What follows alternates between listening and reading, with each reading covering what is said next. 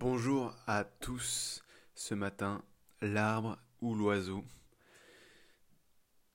Aller de branche en branche ou être le créateur de la branche. L'arbre est immobile par nature. Quelques-uns bougeraient de quelques centimètres par an. Il est pourvu d'un système racinaire qui permet à l'arbre de capter sa nourriture dont il a besoin et d'un système respiratoire assuré en partie par ses feuilles. On y voit aussi un tronc et une cime qui désigne la partie la plus haute de cet arbre. Saviez-vous aussi qu'avec l'eau et les nutriments captés par les racines, celle-ci respire également? Le tronc coupé une fois en deux nous donne des indications quant à l'âge de l'arbre. Nous parlons alors de cerne.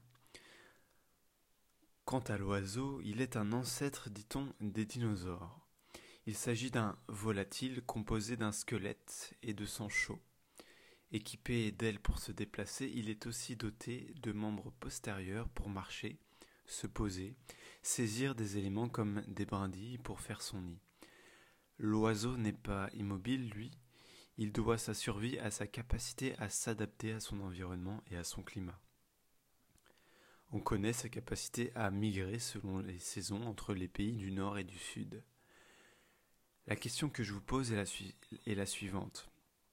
Avez-vous une préférence pour l'arbre ou pour l'oiseau? L'arbre peut devenir grand, massif, connaître les moindres recoins de sa terre et s'y adapter.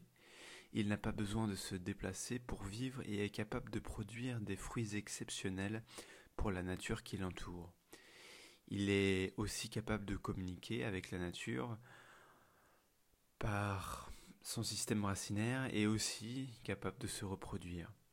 Des arbres, il y en a de toutes sortes. Il est symbole de la vie et du pont vers le ciel. Non seulement il survit, mais il donne aussi à celui, à ceux qui l'aiment. L'oiseau, quant à lui, est volatile, subtil, imprévisible. Il s'adapte et change de territoire rapidement. L'oiseau est capable de fonder une famille, mais une fois la reproduction faite, il doit s'envoler vers de nouveaux horizons pour continuer à survivre. On connaît les oiseaux pour leurs chants et nous les cherchons dans les arbres. Nous admirons leurs ailes et leur capacité à voler. D'ailleurs, ils nous ont inspiré les avions, et grâce à eux, nous nous déplaçons plus vite. L'oiseau ne s'attache pas à un territoire particulier, mais à plusieurs. Sa vision du monde est décuplée. Il est symbole de mysticisme et de notre voix intérieure.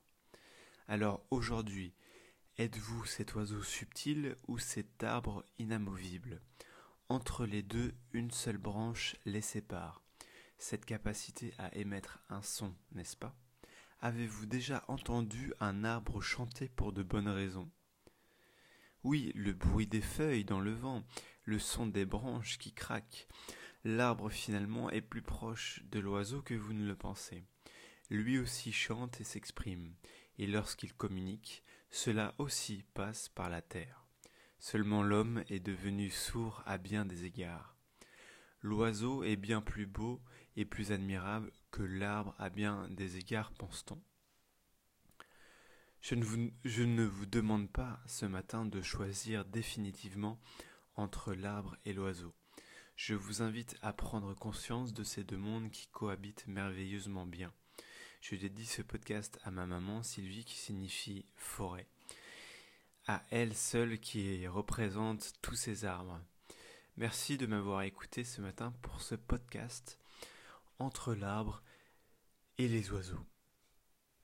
Je vous invite à retourner sur mon site www.coeurcorcerveau.fr. À demain, si vous le voulez bien. N'oubliez pas que tous les week-ends, vous avez accès à des podcasts sur les méditations. Le lundi, boostez votre semaine avec des podcasts de coaching et motivateurs. Et la semaine, du mardi au vendredi, il s'agit d'histoires inspirantes, telles que l'histoire que vous venez d'écouter. N'hésitez pas à les partager. À demain!